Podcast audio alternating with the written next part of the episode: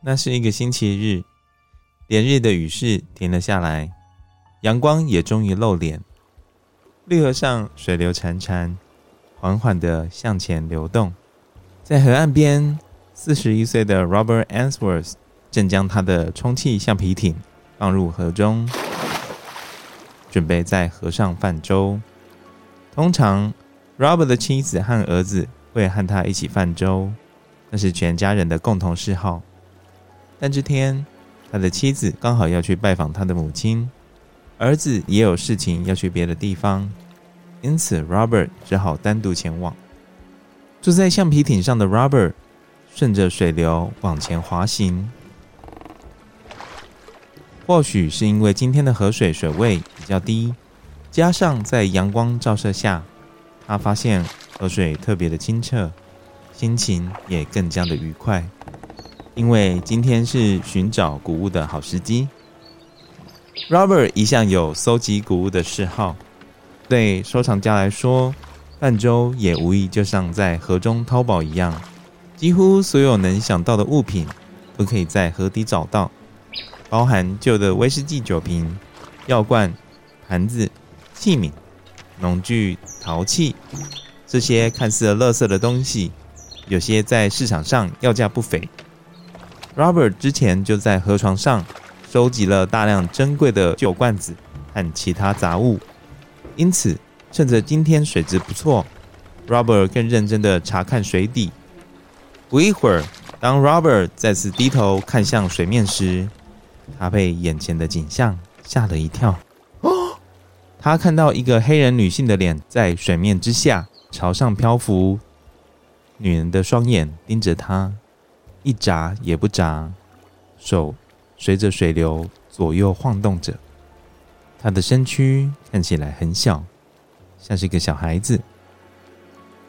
Robert 的内心想到：这该不会是一个被扔进河里的人体模型吧？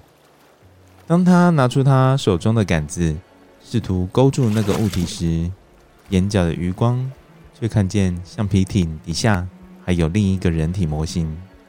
刹那间。他突然意识到，这些根本不是人体模型，他忍不住大叫了出来。原来这些根本就是死人。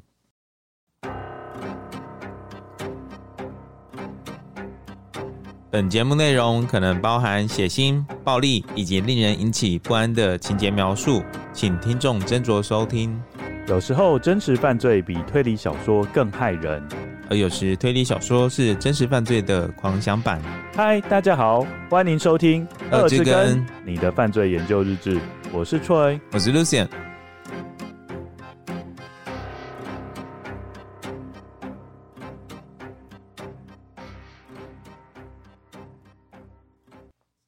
各位跟友，大家好，大家好，我是 Troy，我是 Lucian。今天我们要跟大家介绍的是绿河杀人魔。为什么今天要介绍绿河杀人魔？想看我们上上集讲了什么呢？嗯，这边就可以知道 Lucian 的脑袋。Lizzie Borden 不是，上上集是讲尼罗河谋杀案。哦，对。我们通常不是讲完一个推理小说，就要讲一个对应的真实犯罪吗？这一次我就想到，既然有尼罗河，那就要讲另外一个跟河流有关的真实犯罪，所以我找到的是绿河。为什么你要至少介绍一个比较相同手法的一个作案的方式？哦，有下一次我们还会再介绍另外一个真实犯罪，嗯，就会跟尼罗河谋杀案的某一个特色有关系。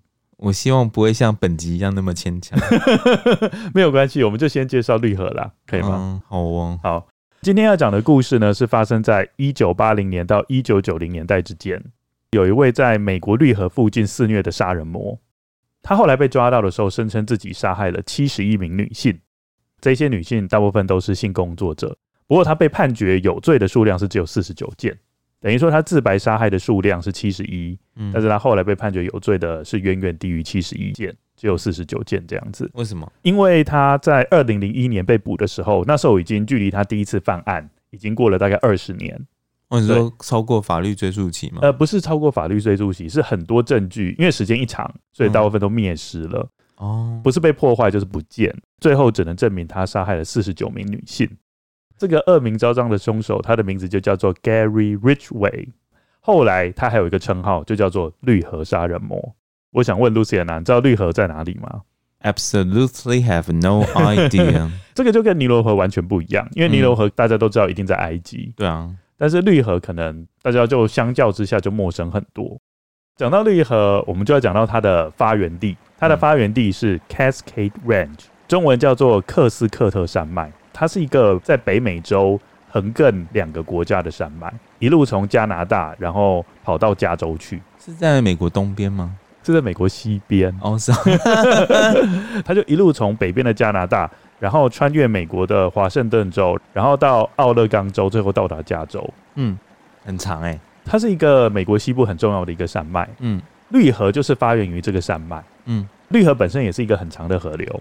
它长度是一百零五公里，嗯，大概半个台湾呢，嗯，差不多，对不对？半个台湾呢。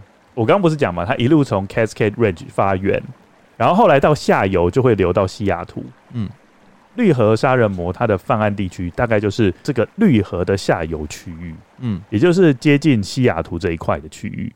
更精准讲，就是绿河杀人魔 Gary Ridgway 劫持被害人的地点是在九十九号公路上。OK，嗯。九十九号公路还有另外一个名称叫做 The Strip，由这个名称，你可以猜猜看，说这个地区有什么特色？你是说路上很多人都没有穿衣服，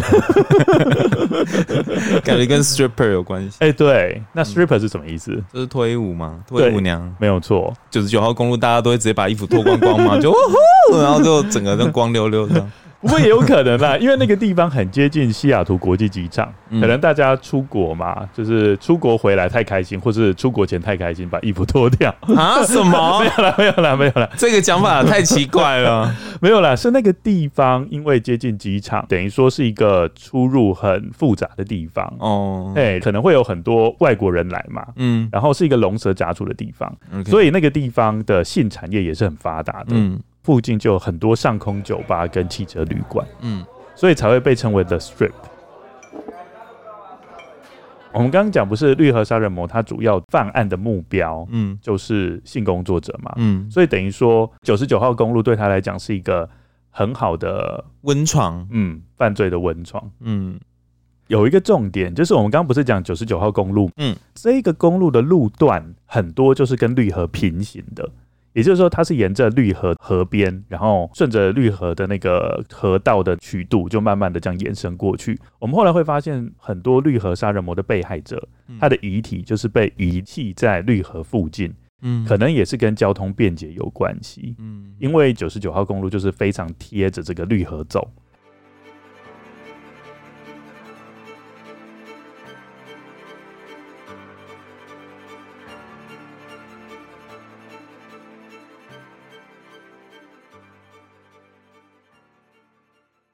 接下来要讨论绿河杀人魔 Gary Ridgway 的童年生活。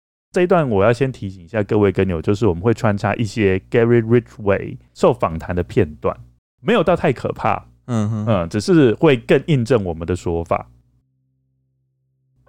Gary Ridgway 在一九四九年出生在犹他州的盐湖城，但他的家人在他很小的时候就搬家到华盛顿州金郡。Gary Ridgway 小时候的生活环境就在绿河流域附近，这也是他在成为连续杀人魔主要弃尸的地点。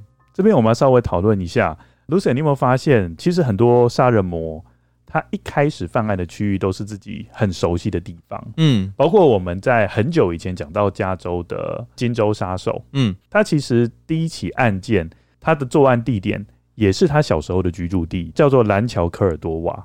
哎，你说这个模式叫什么？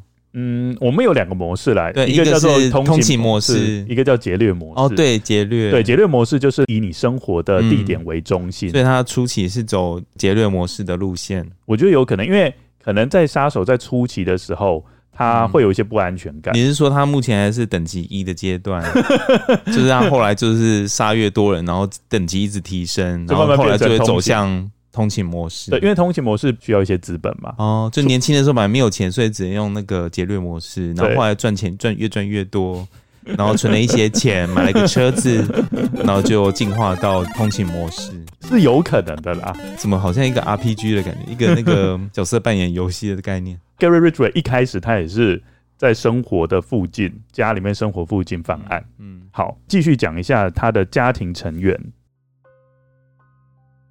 Gary Ridgway 是家里的第二个儿子，他有一个哥哥和弟弟。从小母亲对他的管教十分严苛，其中一项是禁止放学后吃任何零食。他的朋友事后回忆说，那时 Gary Ridgway 放学后甚至连一片面包都不能吃。Gary Ridgway 一直有尿床的问题，一直持续到十三岁，也就是国一的年纪。每次当他尿床，他的母亲会边清洗他的床单，一边在哥哥和弟弟的面前斥责他，然后强行把他拉进浴室，边帮他淋冷水澡，一边亲自清洗他所谓身体肮脏的部分，也就是生殖器官。而当 Gary Ridgway 的母亲在帮忙他清洗身体时，身上也常常是一丝不挂。我们现在来听三段绿河杀人魔受访谈的片段。When did you first think about treating your mom violently to get what you wanted her to do? Probably in fourth grade. Okay, there we go. I thought of, uh, about hurting her. Uh, she should shut up and uh, leave me alone, and then How did you think about hurting your mom? killing her. Walk me through what you were going to do with the knife in your head to your mother.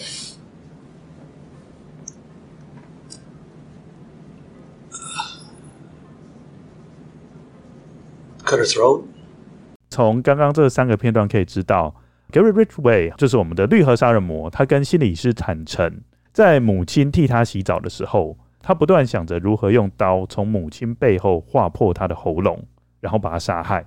我们刚刚也从那个访谈里面知道，他有透露，他其实是从国小四年级开始就有这种想法，很小哎、欸。嗯，所以你有研究过尿床的原因吗？我们等一下会稍微讲一下。那你要先分享一下你的尿床吗？你啊？什么？为什么我要分享这个？我没有尿床，真的吗？因为我小时候，你要分享自己的尿床经验。因为我印象中我有好几次有尿床啊。嗯，对啊，好哦。不过我的妈妈的反应一开始就是这把你拉到厕所洗生殖器官吗？没有，我妈妈反应就是她直接就是把被单那些拿去洗了。嗯，但是后来尿的太频繁的时候，她就开始就有骂。嗯，对，他说：“哎、欸，那你那个睡前的时候要好好的先去上一下厕所，因为我常常小时候就是没有这个习惯，嗯，就是想睡觉就直接倒在床上睡，嗯，那可能膀胱都还有很多尿尿，嗯，这样子，所以常常会尿床。那你持续到几岁？你有印象？呃，我印象中好像到到大学啊，到大学，然后还还被室友发现尿床吗？天哪，没有啦，我在大概上了国小之后，好像就没有这个现象，他就自然没有了。嗯哼，嗯，我好像知道了什么，还是你没有尿床的经验哦？好像没有，哇，你也太厉害了，我没有印象哎、欸，可是。你现在这样讲，我就感觉好像了解了什么？为什么？就是你现在就会硬挤尿出来去上厕所哦。你说你有观察到我那个生活习惯？我觉得你的习惯是因为这样来的哦，真的。因为我睡前的时候就是一定会把自己膀胱所有的尿都硬挤出来，即使只有两三滴，这个很不健康，这个超不健康的。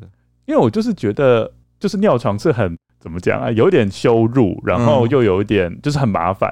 嗯嗯，是很麻烦，没有错。嗯。就是我通常尿床是怎么样的迹象呢？嗯，就是我会梦到我去尿尿，嗯，就是我会梦到说我忽然间膀胱很胀，嗯，然后就要去尿尿，一边在梦里面解放的时候，你在现实中也解放。哦，对，通常会是这样。哎、欸，这样讲起来好像我有过哎、欸，可是我已经。太久都已经没有印象了，嗯，就是没有到那么印象深刻，因为我妈是脾气很差的人，就是如果有这样的现象太频繁的话，我想我应该活不到现在，早就早就被打死了吧。所以你的意思是我的妈妈就比较宽容一点这样子？当然了，如果是跟你一样频率的话，应该哦很惨哦。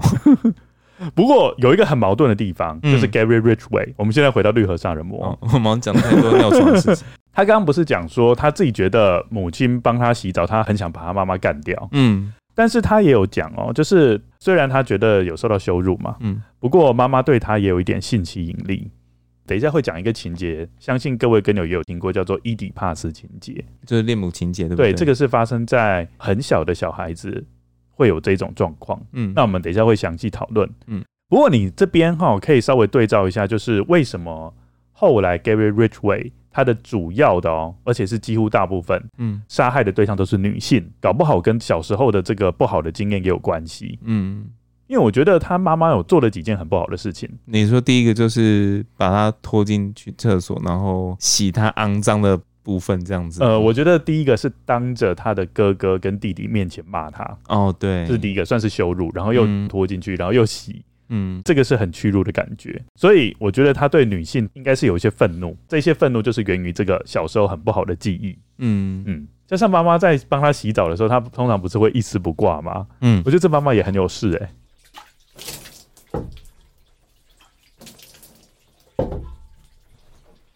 可能不想要被水喷到，还是觉得 没有，就是在洗的时候，可能就是会弄得全身湿啊，所以就是，所以才会一丝不挂。不过这样真的好奇怪。不过在小朋友国一的时候，还是一丝不挂，在他面前。国中一年级哦，对啊，那真的蛮……就是你记得你最后一次看到你妈妈裸体是什么时候？完全不记得。真的哦，对，完全不记得。我有记得，啊，你还记得？对，大概也差不多是国小的时候。嗯嗯，我国小的时候就自己洗澡了，我没有印象，就非常的独立。我没有印象是对这段记忆，我就觉得好像是完全没有的。哦，好，无论如何，我觉得啦，就是小孩子已经到青春期，嗯，然后妈妈还是在他面前裸体，不太恰当的。哎，可是，嗯。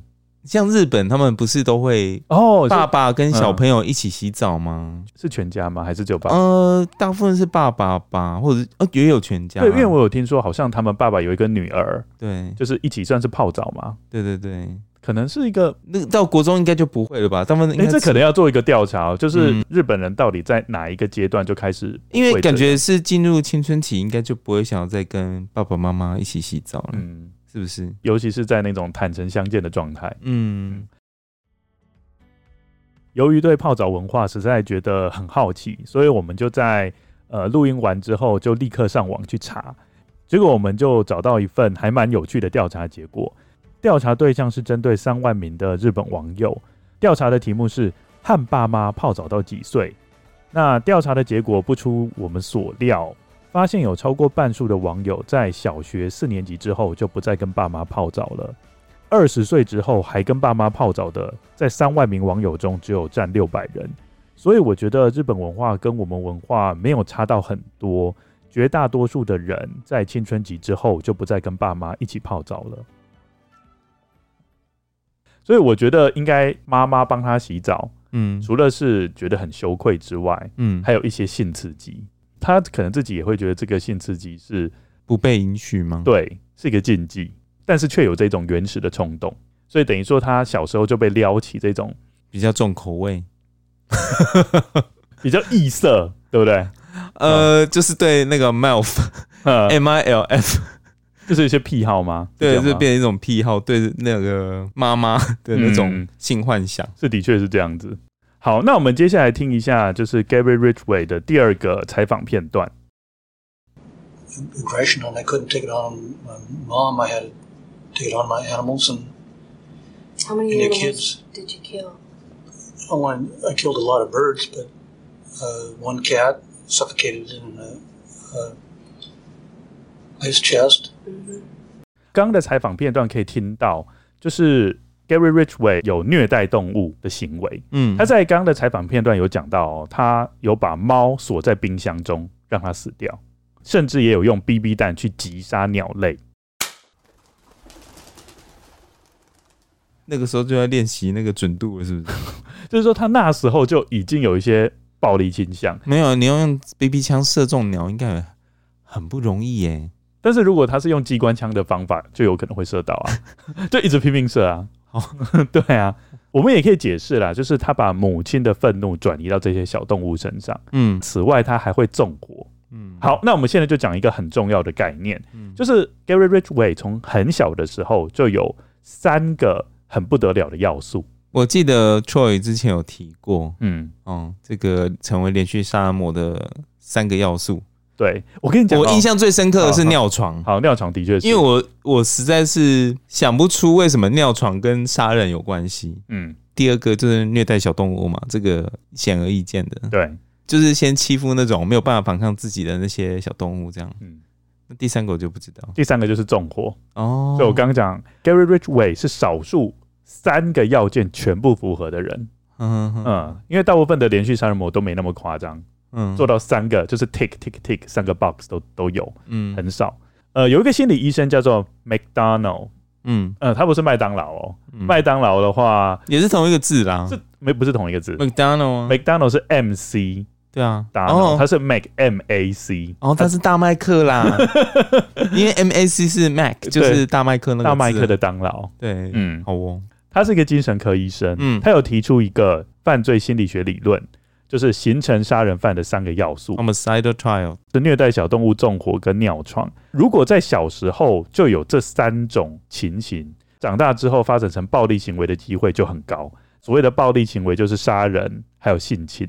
不过这边的尿床有定义的哦，它不是随便你只要尿一次床就符合这个资格，不是？还好不是？对，没有那么简单就符合这个条件。小朋友都可能都被抓去那个。对，他这边的尿床是指的是。要超过五岁之后还持续发生，而且要连续三个月，每周至少尿两次。哎、欸，你差一点呢？你不是到国小吗？嗯，我差不多是七岁啊。七岁啊，他说超过五岁呢，嗯、所以你有中一个哎，小心一点啊。那你有虐待小动物吗？我小时候啊，嗯，要讲吗？但是我觉得这不算是虐待小动物。那你说，应该是虐待昆虫吧？你说蟑螂吗？我不是虐待蟑螂哎、欸，不然呢？这个讲会不会很奇怪？就是以前厕所不是有那种小苍蝇，嗯，那种比较不会飞的苍蝇，那叫什么啊？哦，我知道，我知道，小小只的，像三角形。哎，对，你怎么会知道？因为因为都会有啊。然后它翅膀脏脏的，你应该知道吧？我知道。好。哎，那这讲出来会不会被告？好，没关系，因为我爸爸已经退休了。嗯，就是我们家下面是开个医院。嗯，好，我们家医院的厕所就很多那种小小的，嗯，小小的那种，就小苍蝇。嗯，好，那就把那个小苍蝇抓起来。嗯，我跟你讲怎么抓，很简单，就是你手沾了一点水，嗯，然后你这样贴一下它，它就会粘在你手上。嗯。然后你记不记得那种以前有那种饮水机？嗯，那种饮水机不是用那种什么？诶，是一个什么形状啊？有点是钩子状的饮水机。嗯，就说它的那个出水口是个钩子状。嗯，然后你会压两个键嘛？就是你压有一个键，就是热水的出水口会出来，然后压另外一个键，就是冷水的出水口会出来。嗯，那我就把那个小银呢，就把它附着在那个热水的出水口。嗯，然后就压那个热水出水口，热水就通过那个管子嘛。然后就会把那个小蝇烫死，是通过这种方式。OK，然后就观察到，他说他的那个脚会一直乱动，然后后来就不动了。好，这个算有。那纵火呢？我没有了，纵火就没有。只有那个在小时候在元宵节自己做灯笼的时候，灯笼自己烧起来。哦，好哦，就这样。哎，可是你三个有中两个。好啦，我们就稍微分析一下啦。难道你小时候没有没有虐待过昆虫吗？有啦，蛞蝓。哦，就是这样撒盐撒盐巴，然后看它慢慢融化。不能说完全是因为残忍，可能是因为好奇。嗯，对，对啊，你那个 不太像好奇啦，那个不算吗？好啦，我觉得 Next 我觉得陆显现在那个在录音的时候，距离我越来越远，非常的害怕。对，有点害怕。好啦，这边有争议，就是尿床这个部分。嗯，刚刚陆显也有特别提到啦。你说你尿床尿快到。国小吗？这件事不是，你有提到说尿床是到底怎么样连接到暴力行为是怪怪的。对啊，对啊，为什么？好，这个会不会是一个那个像星座一样，就是一个统计学的概念？嗯，这个还是有经过研究分析。我简单的讲一下啦，就是他们有做一个研究，嗯，研究发现就是如果儿时有受虐，嗯，哦，这个受虐。不一定是要是肢体上的受虐哦，嗯，就像刚刚那个 Gary Ridgway 的母亲帮他洗鸡鸡，嗯，这个也算是一种性的虐待，嗯。嗯，这也算。好。如果儿时受虐的人，通常他们连接到未来暴力行为的几率也变高，嗯，所以也等于说，就是儿时受虐的频率越高，那你未来的暴力行为就会越高。嗯，接下来就有人想要连接，就是儿时受虐跟我们刚刚讲的杀人犯的三个要素之间有什么关系？嗯，他们就发现一件事情哦，就是儿时受虐跟放火跟虐杀小动物是高度相关的，嗯，但是儿时受虐跟尿床只有中度相关，嗯。哼，也就是说关联性并没有那么高，所以是硬被扯进来的吗？嗯，应该是这样讲啦，就是他想要这样连接啦，就是儿时受虐连接到麦当劳的那个三要素，就是杀人犯三要素，嗯、再由那个杀人犯三要素连接到暴力行为，结果发现就是尿床是只有中度相关的，会不会是因为？就是像我讲的，就是尿床比较偏向是统计学的概念，就是通常都有一个因果嘛，就是因为你尿床，所以爸妈很生气，那因为爸妈很生气，然后爸妈就会虐待你。什么意思？就是一个因果关系呀。哦，我懂，我懂了。就是通常有尿床的小朋友，可能就会遭受到父母的虐待，几率可能比较高。尤其是当你尿床频率越高，就越容易出现，就是父母亲本来父母亲很有爱，然后就 后来就会发现哦，怎么一直尿，失去了，然后就是就失去了耐心，然后就是增加了小朋友被虐待的这个几率。哦，我懂了，就是因果关系跟你想象的不一样，对，对不对？你原本以为是尿床导致暴力行为，嗯，结果没想到他还有其他的原因导致暴力行为，是因为你尿床导致父母不爽，不爽导致的暴力行为。你的想法是这样子？对，我想的是这样子。我觉得也不无可能啦，嗯，所以变成说，有些如果遇到比较慈爱的家长，那尿床就等于不是一个很重要的行为了，嗯，可以这样说吗？对啊，不过父母亲感觉还是扮演很重要的角色啊。嗯、就尿床这一个部分来说的话，嗯，对不对？就是因为我们看到 Gary Ridgway 他因为尿床的关系，然后他妈妈就把他带去厕所，还有另外一个就是除了清洗他的生殖器官之外，还有一直在他的其他的兄弟面前这样责怪他嘛，嗯、对不对？对。很多连续杀人魔，他们小时候被父母亲对待的遭遇并没有很好，嗯嗯，或者是说整个家庭比较不健全，对，家庭功能不彰，对，然后就是有被父母亲虐待，或者是父母的育儿技术也没那么好，对，嗯，如果说他爸妈是那种很年轻，因为爱玩，然后。生出小孩，然后因为这是未婚生子或什么的，或是未成年，或是未成年的母亲，对，那就等于是有点像小孩子带小孩子，对对，那所以没有办法给小朋友有很好的榜样，就很容易出现这样的状况。嗯，不过我这边要特别强调一件事情哦，因为我们刚刚的研究都是讲相关性，嗯。嗯，不过相关性不一定是代表因果关系哦，嗯嗯嗯，是有可能有因果关系，嗯，但是不代表绝对是有因果关系，这边可能要稍微澄清一下。接下来介绍绿河杀人魔的父母亲。Gary Ridgway 的父亲是一个公车司机，母亲在百货公司担任兼职的服饰销售员。相较 Gary Ridgway 母亲的强势态度，Gary Ridgway 的父亲相较之下是一个温和的人。Gary Ridgway 父母关系不睦，常常吵架。有一次，Gary Ridgway 的母亲当着他的面把盘子砸在他的父亲头上。但 Gary Ridgway 的父亲只是默默的站起来离开房间。后来，Gary Ridgway 的第二任妻子向外界透露，在 Gary Ridgway 的家中，他的母亲才是穿着裤子的人。但别看 Gary Ridgway 的父亲好像是一个好好先生，他其实也是一个怪人。他对于性工作者极度蔑视，有时 Gary Ridgway 会搭上父亲开的公车。父亲就会指着窗外的女人，并对着 Gary Ridgway 说：“你看到她了吗？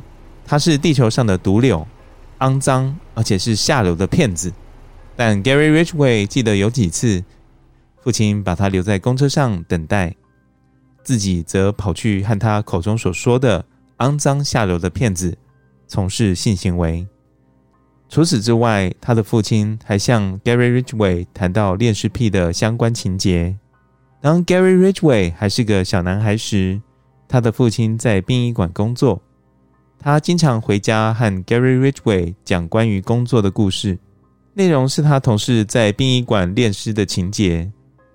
随着时间的过去，这个故事将成为 Gary Ridgway 青少年时期性幻想的主题。谈谈 Gary Ridgway 的母亲，她也不遑多让。她总是留着时髦的发型，化着浓妆。穿着低胸上衣和极短的裙子，对于当时来说，并不是所谓娴熟女人的穿着。尤其如果以身为人母的标准来说，十分出格。刚刚有讲过，Gary Ridgway 的母亲是服饰销售员，她经常和 Gary Ridgway 说，当他在服饰店里帮男人套量西装时，那些男人的性欲是如何被他激起的故事。他也和 Gary Ridgway 谈论男性客户生殖器区域的气味等细节。哦，Lucien，你会不会觉得他们两个真的是很奇葩？他的父母亲真的太……首先是父亲跟他讲的床边故事，嗯，是恋尸癖的故事，好恐怖哦。然后他的母亲其实就在跟他讲说他是如何勾引外面男人的故事，嗯嗯，然后还讲说那个男人那边的味道，好不可思议哦。嗯，他们的谈话真的是太荤腥不忌了吧？有时候父母亲会把小朋友当朋友嘛，那倾诉的对象吗？对对对对对，会当朋友，可是。有时候真的也是要选择一下讲的这个内容，对不对？虽然跟自己的朋友是什么都会讲啦，可是 也不是真的就是什么都讲，就是有些十八禁的，就是不该讲。对啊，对，他还是跟他们讲，而且他是把整个细节都讲得很清楚。哎，嗯嗯，这个一定会影响到小朋友，因为可能小朋友对那个部分就是未知的。对，那你跟他讲，他就会加上自己的幻想，然后就不知道扭曲到哪一个世界去了。嗯嗯，就是。纯真的灵魂就是慢慢的被一次一次的被抽走。对，这边我们就要讲到伊底帕斯情节了。嗯，刚刚不是有讲到，就是 Gary Ridgway 有被他的母亲吸引到吗？嗯，这个伊底帕斯情节是弗洛伊德讲的。嗯，弗洛伊德想说，这个恋母情节大部分会出现在三到五岁之间。嗯，不知道你有没有观察到一些小婴儿的行为？什么行为？就是说，如果当那个他看到妈妈跟爸爸太要好，嗯，然后他就会去骂那个爸爸。啊，是啊，对，因为这个就是他想要独占妈妈的感觉。嗯嗯，不过他后来会发现说，他没有办法抢得赢父亲。嗯，弗洛伊德有提出一个叫做阉割恐惧。阉割恐惧是什么？他的意思就是说，如果他胆敢哦跟爸爸去抢妈妈，嗯，那爸爸可能就会把他小鸡鸡给割掉，就是这个阉割恐惧，嗯，所以他后来就是压抑对自己母亲的爱。爸爸应该也不至于会去阉割自己的小朋友吧。这个就是弗洛伊德提出的一个见解嘛，就是小孩子会有这种想法。我跟你讲，弗洛伊德都是用性这个部分，而且都是蛮极端的。嗯，男性不是有阉割恐惧，嗯，那女性就是阳具崇拜。哦，对，这是相对应的概念。嗯哼，对，男性不是有阉割恐惧，他就不敢跟爸爸去抢妈妈，嗯，后来他就只好认同爸爸。嗯，就这样子，所以这个是男性自我认同的过程。OK，就是他的性别的角色是怎么形塑，就是从这边出来的。OK，好，但是这个时期是需要发展的很好，你才会慢慢渐渐的从想要。恋母，然后慢慢变成认同父亲。嗯，对，这个是要发展好才有这个状况。嗯，但是如果你的爸爸太过懦弱，嗯、就像是 Gary Richway 的家庭一样，嗯、在他的家庭里面，不是邻居都有讲吗？嗯，母亲才是真的穿裤子的，代表一家之主是母亲的意思。嗯，所以这个代表说 Gary Richway 的父亲在家里面是无足轻重，就讲话没什么分量。在这种情况之下，Gary Richway 就会觉得，哎、欸，那我抢得赢我爸爸啊。嗯。对，他就有这样的想法，嗯，有可能如果依照弗洛伊德的讲法，嗯，他就比较不会有阉割恐惧嘛，因为他的爸爸就很懦弱嘛，嗯，所以他就会对妈妈的那种爱恋的情节就会一直持续。哦，所以他就等于是 Gary Ridgway 一直持续下去，他会持续下去，他没有到五岁就停止。对，这个就可以解释说为什么他对母亲的那种感觉就一直持续到他青少年，甚至到他成年期。嗯嗯嗯，对，也算是又爱又恨。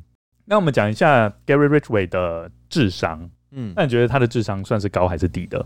嗯，应该没有很高，但是连续杀人魔的智商不一定很低哦。是啦，对对对，因为他们通常就是既然可以当连续杀人魔，他们可以杀那么多人还没有被发现，对，代表说他们有两把刷子。对，那 Gary Ridgway 智商就比较不一样，他智商就是在水准之下，嗯，在卫士智力测验只有八十五分，那这个平均是一百分哦，嗯。嗯。但是他也不到智障的程度，嗯，还没有到，嗯。然后他有阅读障碍，在校的成绩也没有很理想，在高中还曾经被留级过。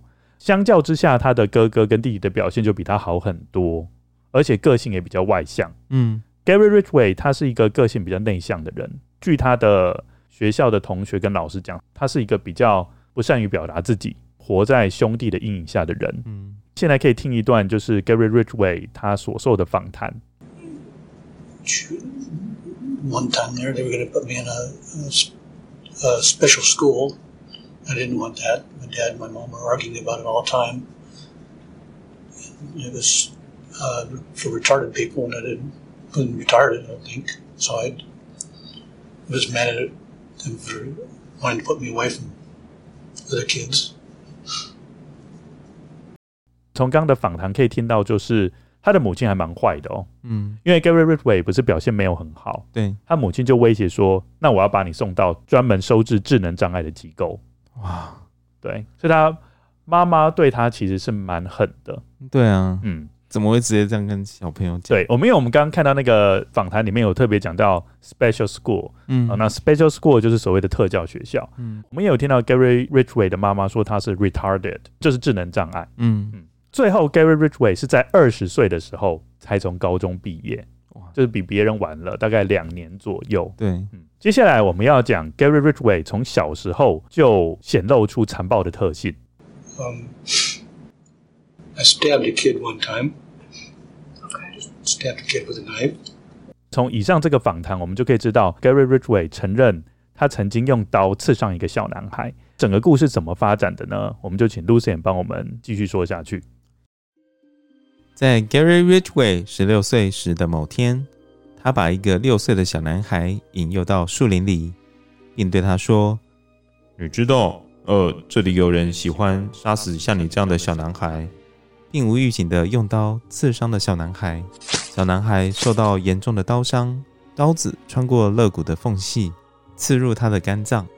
刺伤男孩后，Gary Ridgway 把刀子两面的血迹用男孩肩膀部位的衣服擦拭干净，然后离开了现场。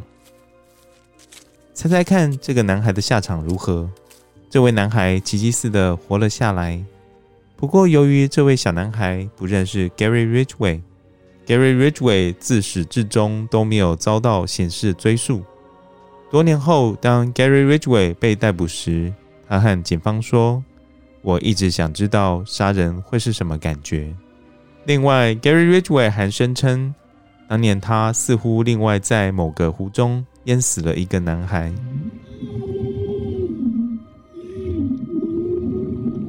虽然不知道可信度有多高，但值得注意的是，根据记录显示，当年有两个小男孩在那个湖里淹死了。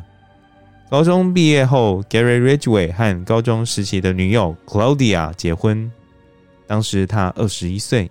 同时，他也在这个时期加入海军，并参与越南战争。服役期间，Gary Ridgway 经常在船舰停泊的地区买春。并因此感染了淋病。尽管他对此感到愤怒，但他在没有保护措施的情况下，仍然持续进行这样的行为。而 Claudia 在家乡也和其他人发展婚外情。而当 Gary Ridgway 发现 Claudia 的背叛行为时，他开始称呼她为荡妇。可想而知，Gary Ridgway 和 Claudia 两人的关系急转直下，他们的婚姻在一年内结束。看得出来，就是 Gary Ridgway 他有把错全部都怪在对方的倾向。嗯，你有发现？嗯，你是说那个性病吗？不止啊，还有他自己明明也外遇，当他发现说他太太外遇的时候，他反而对他十分严苛。嗯嗯，嗯，我觉得这个就是一个杀人魔，就是很明显的一种，就是非常自我中心的一个态度，哦，就是全世界都对不起他。对。然后只有他是对的那一种感觉，嗯、自己发生婚外情，嗯，哦，找其他女性泄欲，嗯，你自己不太套，然后染了性病，然后你还怪那个性工作者，就是我都是对的啦，对，我包括我的淋病也是对的。接下来谈谈 Gary Ridgway 的工作。一九七一年八月起，Gary Ridgway 开始从事卡车喷漆的工作，他的这份工作持续了三十年。和 Claudia 离婚后。Gary Ridgway 坚决再找一个新的对象。不久后，他遇见 Marcia，并与她结婚。在与第二任妻子的婚姻期间，Gary Ridgway 沉迷于宗教。他在教堂做礼拜时会哭泣，在家中看电视时，膝盖上总是放着一本圣经。他会挨家挨户去说服别人改信基督教，并坚持马西亚严格遵守牧师的教诲。但同时，他却没有停止和性工作者发生关系，并坚持妻子在公众场所和其他不恰当的地点和他发生性关系，甚至有时是在绿河河畔地区，也就是后来绿河杀人魔被害者遗体被发现的地点。后来这第二段婚姻也是结束了。他们是在一九七三年结婚，但是在八年后，一九八一年就离婚了。嗯，不过这时候 Gary Ridgway 的杀戮行为还没有开始。嗯，哦，他的杀戮行为是在隔一年，从一九八二年才开始。同时，Gary Ridgway 唯一的小孩子也是在这个第二段婚姻的时候出生的。嗯哼嗯，你有没有发现，就是 Gary Ridgway 他是一个充满矛盾的人？对啊。很虔诚的基督教徒的感觉，然后但是有婚外情，对，有婚外情，然后他自己应该也很讨厌这些性工作者吧？是不是？哦，因为他爸爸就从很小的时候就植入一些概念了，对啊，就跟他讲说性工作者是肮脏的或怎么样，是下贱的，对，所以他就对性工作者是很鄙视，嗯，但是很奇怪，我觉得他对老婆的那种态度，你说就是要在各个地方发生性关系吗？对啊，就感觉就是可以让他在各个地方都可以泄欲的感觉啊，嗯。嗯，就是很追求。刺激的人吗？对，而且你不觉得他常常都是挑有利的来讲？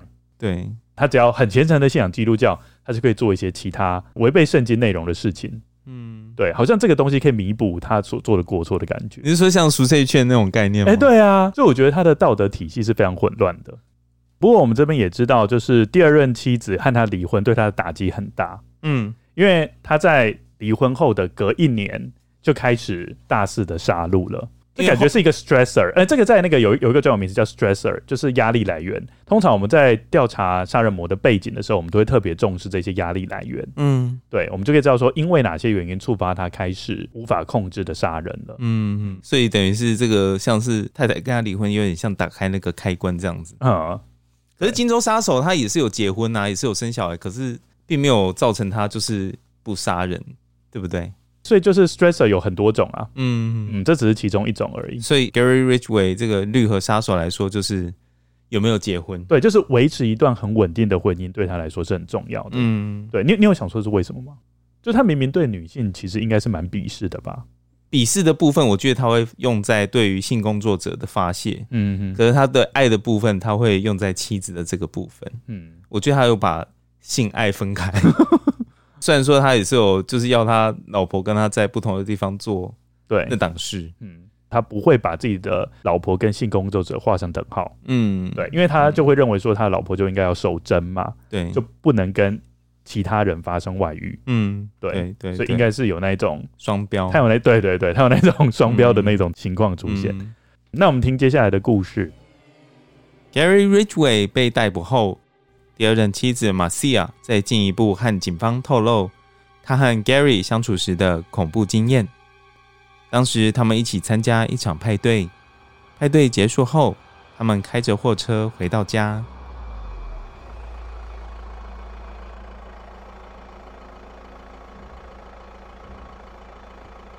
由于喝了酒，玛西亚下了货车，跌跌撞撞的朝门口走去。突然，他感觉到有双手环在他的脖子上，而且越掐越紧。他忍不住放声尖叫，并试图挣扎反抗。玛西亚没有意识到，其实这是她丈夫的手。不久后，Gary Ridgway 终于松了手，然后冲到货车的另一边，试图说服他刚刚是别人干的。此外，当夫妻俩在树林间漫步时，Gary Ridgway 喜欢偷偷埋伏。然后突然现身来吓唬他。Gary Ridgway 告诉玛西亚，他再试试看自己能不能走路时不发出任何声音。玛西亚告诉警方，Gary Ridgway 真的办得到。两人婚姻关系的后期，去教会的频率逐渐减少。玛西亚告诉警方，那时 Gary Ridgway 下班回家的时间变得越来越晚，回到家时经常全身又脏又湿。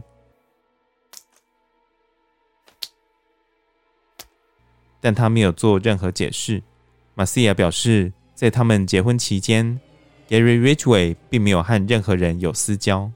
Gary Ridgway 的第二段婚姻在一九八一年画下句点，由孩子的母亲玛西亚取得监护权。Ridgway 曾经威胁要杀了玛西亚，因为他需要负担赡养费。这边我们就可以看得出来。Gary Ridgway 把他自己的太太当成一个训练的工具。嗯，那个有点瞎哎，就是先掐住他，然后赶快跑回去车子旁边说：“刚刚有人掐住你，我完全不知道，不是我。”很瞎，说瞎话。对啊，如果是你的话，你一定意识得出来是那个人吧？就很明显，啊，不然那个人跑去哪里了？嗯，而且不会是鬼吧？而且重点是，为什么你没有来救我？哎，对啊，大叫的时候，对啊，阿姨怎么没有来救我？来说是别人。嗯，而且你没有，你有没有发现他后来就没有去教会？嗯，然后显然他在外面都是有自主训练。哦，有自主训练的时间，然后越来越长。嗯，因为隔一年，就是在跟他太太婚姻破裂后的一年，他就要开始大肆杀戮了。所以，他前面的准备期准备很久。哎，哦，我们在前几集有谈到，就是杀人魔有分组织型跟非组织型。嗯，那他显然就是一个组织型的。还有一件事情哦，就是通常杀手要演化成真正的连续杀人魔前，嗯，他都要有一个尝试的阶段，包括我们刚刚讲的小动物，还有小男孩，嗯，他不是有刺伤一个小男孩，对，到他后面开始试着勒他的妻子，从这边就可以看到他已经渐渐演化了，嗯嗯，越来越大胆，对。然后我们后来就会发现，在一九八二年的夏天开始，在西雅图附近，尤其是在绿河附近。就有许多性工作者开始离奇的失踪。嗯，其中有一位性工作者是十八岁的 Mary Bridget。嗯嗯，她是在一九八二年九月十五号失踪的。嗯，而且更令人心碎的是，当时她还怀着身孕。嗯，Lucien 要跟我们分享另外一位性工作者的消失情形。嗯，也是叫 Mary。一九八三年四月三十日，Mary Velbach 和她的男朋友在九十九号高速公路上的餐厅用餐。她的男朋友到附近的电话亭打电话，但回来的时候却发现 Mary 已经消失。在非常焦虑之下，他立刻驾车漫无目的的在高速公路上行驶，以求能够找到女友的行踪。无意间，他发现 Mary 的身影出现在前方的卡车上，似乎正在和卡车司机聊天。于是他决定紧跟着那辆卡车，以确保 Mary 的平安。但在车子行驶到九十九号公路和二一六号街的交叉口时，他被一个红绿灯阻挡了下来，不幸的跟丢了。当 Mary 的男友会同家人再次来到九十九号高速公路时，他们在高速公路附近的几个街区找到了那辆卡车。那辆车停在一栋屋子前。当警方询问屋主时，屋主表示屋子里只有他自己一个人。警方也没有再追问下去，因此线索就断了。一九八三年十一月十三日，Mary Bridget 的遗体被发现，有人性侵并杀害了她，并把她和她未出生孩子的遗体浅浅地埋在九十九号公路的西侧。而 Mary Velbach 的遗骸要一直到接近二十年后，也就是在二零零三年九月二十六日才被发现。当时搭便车的风气很流行，对于陌生人也没有警戒心。Gary Ridgway 就在九十九号高速公路上不断寻找猎物，主要目标是年轻的女性性工作者和无家可归的少女，都落在十四岁到二十五岁之间。Gary Ridgway 会和这些少女秀出他儿子的照片，让他们误信他是一位好父亲，借此博得他们的信任。接着，Gary Ridgway 会把他们带到家里，或者是树林里，将他们勒毙后，取走他们身上的现金和首饰。而且他还坦诚，在杀害十六岁的 Linda 后，他还把被害者的头发点火。Gary Ridgway 最后会把这些女性的尸体像垃圾一样任意丢弃在绿河流域的树林内部。这也就是绿河杀人魔这个名称的由来。而这些尸体被发现时，几乎总是呈现全身赤裸的状态。从尸体的勒痕可以看得出来，Gary Ridgway 作案的技巧随着时间提升，一开始是徒手勒毙，后来使用绳子、皮带。接下来恶心的来了，Gary Ridgway 在将这些女性弃尸后，有时他会回到弃尸现场，和尸体发生性行为。这些尸体常常都已经在外面的环境暴露了数星期，甚至数个月的时间。有时，当他在经营这些尸体时，他会留下他的儿子一个人在汽车上等待。Gary Ridgway 后来表示，他喜欢与尸体发生性关系，是因为这样比较不会被警方抓到，而不是因为尸体对他特别有性吸引力。听到这个故事，你可以知道父亲对他的影响应该很大吧？嗯，你是说恋尸癖的这个部分？对，就是父亲在小时候跟他讲的一些很诡奇的故事。嗯嗯，可是他自己又说，他只是觉得这样比较不会被警方抓到，并不是因为对尸体对他有吸引力。这是他的自己的讲法啊。我们都知道，根本就是 最好是这样。不过你从这边可以看得出来，就是 Gary Ridgway 他作案是非常小心的。嗯。就是很缜密哈，就是还人家搭便车上来的时候，还故意秀出他儿子的照片，让人家觉得说啊，哎、欸，这你感觉是一个好爸爸，应该不会很危险，这样，嗯，让人家放下警戒心。这个我们到下一集，就是我们下个礼拜可以知道说，他其实做的不止这一些，嗯，他为了不被警方抓到，他还做了更多事情。哦哦，就是事前他已经有缜密的规划，但是事后他为了混淆视听，也有做影响警方判断的事情。哦，混淆视听，嗯。从你刚刚那一个句子，是不是就是在说还会有下一集？哎、欸，对，没有错。他的杀戮时间是从一九八二年开始，嗯，从一九八二年一直到一九八三年六月，已经有二十六名女孩子失踪了。嗯，这些女孩子推测都遭到 Gary Ridgway 的杀害。嗯，时间如果来到一九八三年的夏天，又多了五个人。嗯，好。到了一九八三年的秋天，又再多五个人。接下来又再经过一季，到一九八三年的冬天，再加上一九八四年的春天，又多了四个人，人数一直不断的增加，嗯，而且增加的很频繁，嗯。好，不过在一九八四年的春天之后，忽然间凶手似乎收手了。为什么？就这个杀戮忽然间停止？为什么？好，要知道这个原因，就要听下一根。没有错啊。各位跟友可以先猜想一下，下一集谜底揭晓。目前为止，这个故事你觉得有没有比我们之前的故事还要变态恶心？有，嗯。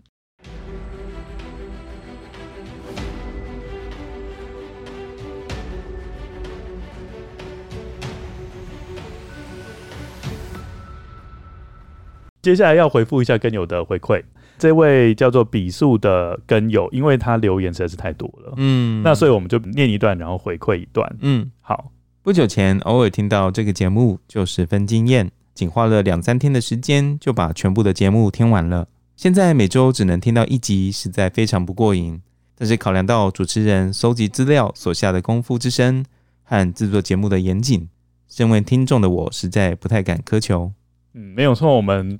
节目不太可能一周两更呐，一周一更其实就蛮累的。呃，我稍微分享一下，嗯，我们到底一集花了多少时间？嗯，好，就是我们投入的时间成本。嗯，首先收集资料，嗯，收集资料，或是 Lucien 也要看一些书嘛，或是看电影。嗯，尤其是你看，比如说我们在讲《东方快车谋杀案》，我们看了四个版本呢。对，它四个版本加起来的时间少说也超过五个小时吧？嗯，对啊，再加上收集资料，对，所以好前置作业应该。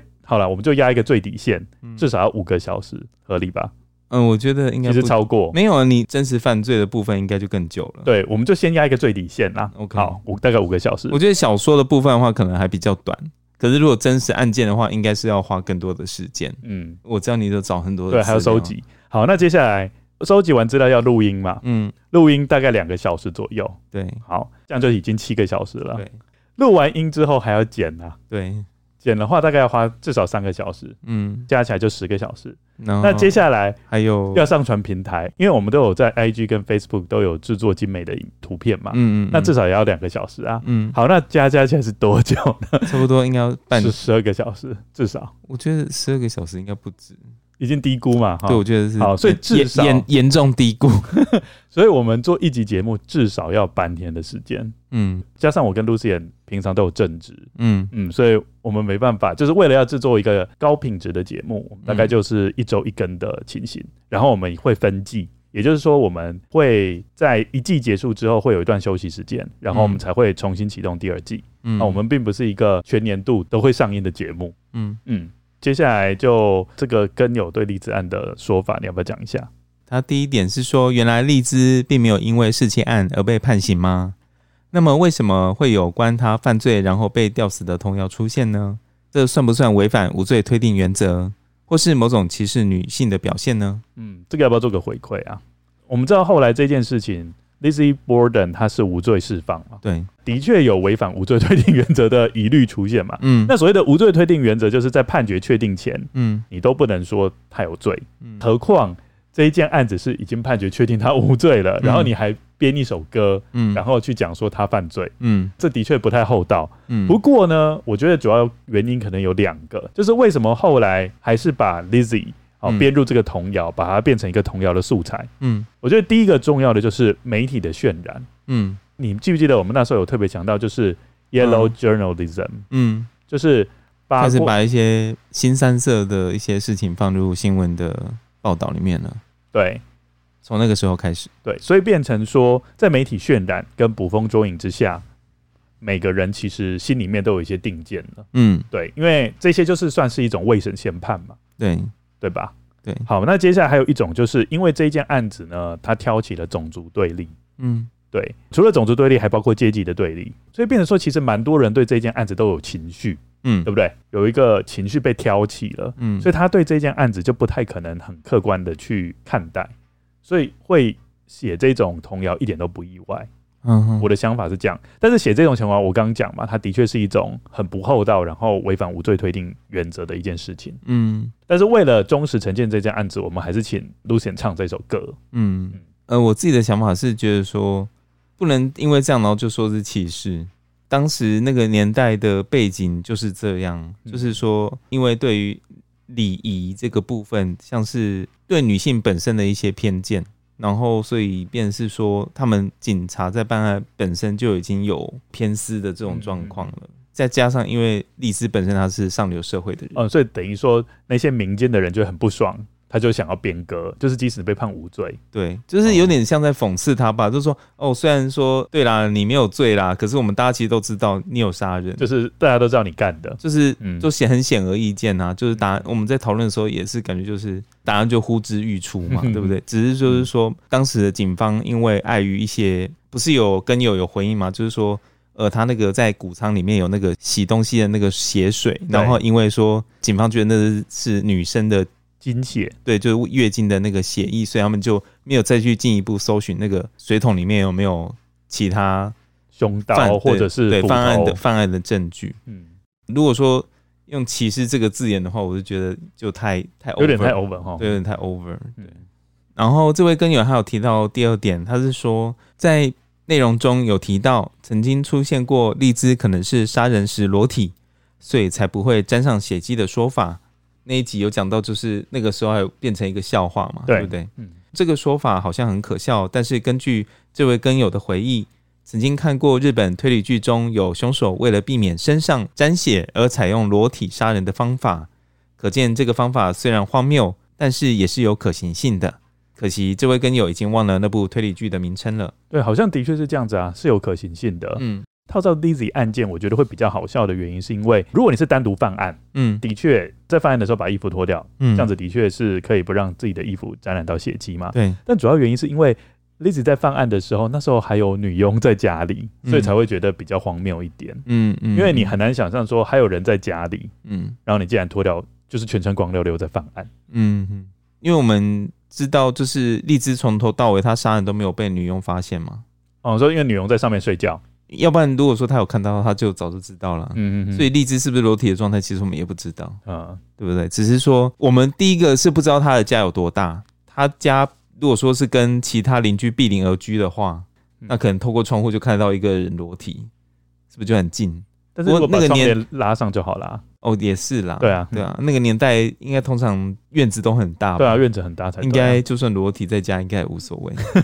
我觉得也是有可行性的啦，也不是完全不可能啊。嗯嗯，这一位跟友还有对我们的节目有一些想法哦。嗯，最后谈谈我对这个节目的想法。我觉得这个节目最棒的地方是每次都提出一些本格推理的理论，然后根据这个理论延伸出一些推理小说或涵盖古今中外的真实案件。让人觉得好像在上一堂很有趣的推理课，不但收获满满，而且兴趣盎然。真的非常感谢两位主持人这么认真。真的大大满足我这个推理迷。要不要那个鼓励他一下？哦，他会看到我们的亮点啊。嗯，因为我觉得我们节目的亮点的确就是这样。嗯，就是先讲一些推理小说里面的元素，嗯，然后再从这个元素里面延伸到真实真实犯罪。就像我们上一次讲到尼罗河杀人案，所以我们这一集就讲到绿河。嗯，好了，我们接下来下一个真实犯罪就不会那么牵强了。好，然后他还有提到哈，就是说从节目中我发现一些本土和早期欧美优秀的推理作品，是我平常比较少涉猎的，因为我通常都是看近代日本和欧美的作品，所以听完节目后，我已经整理好一份书单，准备把这些精彩的推理悬疑作品通通挖出来看上一遍。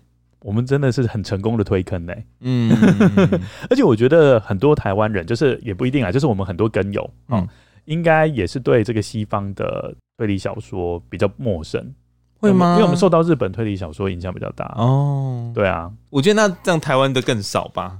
说到台湾小说哦，对，我们还特别讲到很多华文。对啊，我们我其实我们节目大家更有应该我发现，就是我们有很努力想要去跟大家推荐一些华文的推理小说，嗯、让大家能够除了看到西方和日本的这些推理小说之外，也能够看到台湾推理作家的这些作品，其实都很不错。对啊，就像这次奥运我们可以表现很好一样，一定要扯到这样，就并不是。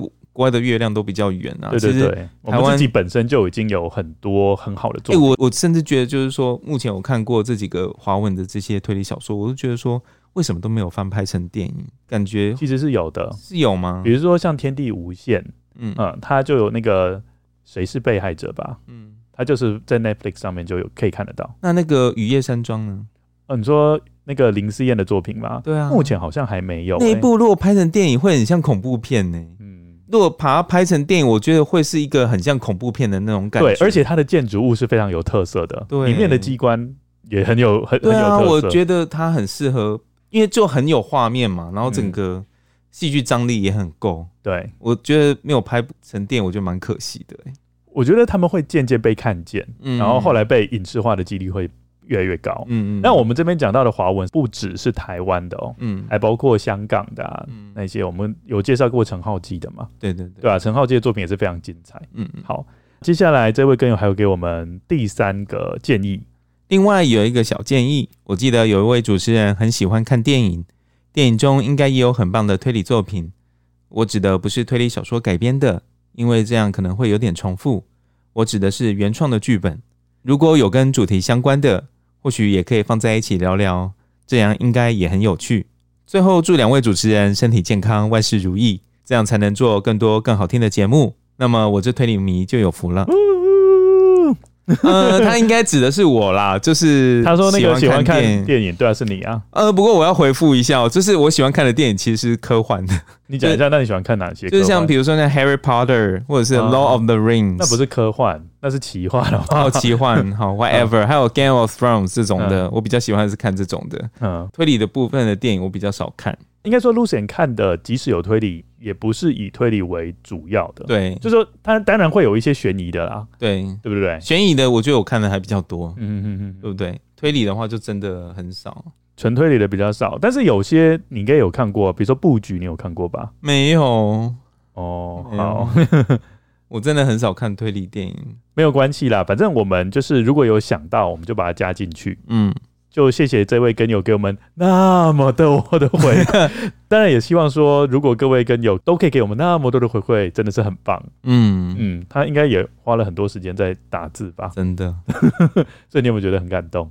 有，我都哭了。哎、欸，我们印出来是整整两页 A 四正反面、欸，哎，嗯，哦，真的是。真的是给我们很多的回馈跟指教。嗯，他有很仔细的在听。有啊，他说他花了两三天的时间就全部都听完了。嗯嗯，难怪他现在会觉得说，怎么更新速度那么慢？就很像追剧，然后追那个之前追剧追到就是追上进度了，就然后接下来的。态度会怎么样？哦，怎么那么慢？这样节目给他有追剧的感觉是蛮开心的。嗯，如果各位跟友想要得到我们的回馈，那就麻烦你到 Apple Podcast 打五星评价，嗯，然后写一个两百字以上。Don't push it，不要太得寸进尺。好，那我们今天节目就到这边。欢迎各位听众来我们的 Instagram 或是 Facebook 逛逛，留言和我们讨论你对本集内容的想法。IG 请搜寻 roots dot of dot evil dot podcast。Facebook 的部分，请大家搜寻二之根。节目的 show note 有更详细的节目资讯哦。有句名言说：“一周一集二之根，真是犯罪远离你。”说得真好。今天谢谢大家的收听，谢谢大家，大家拜拜，大家拜拜。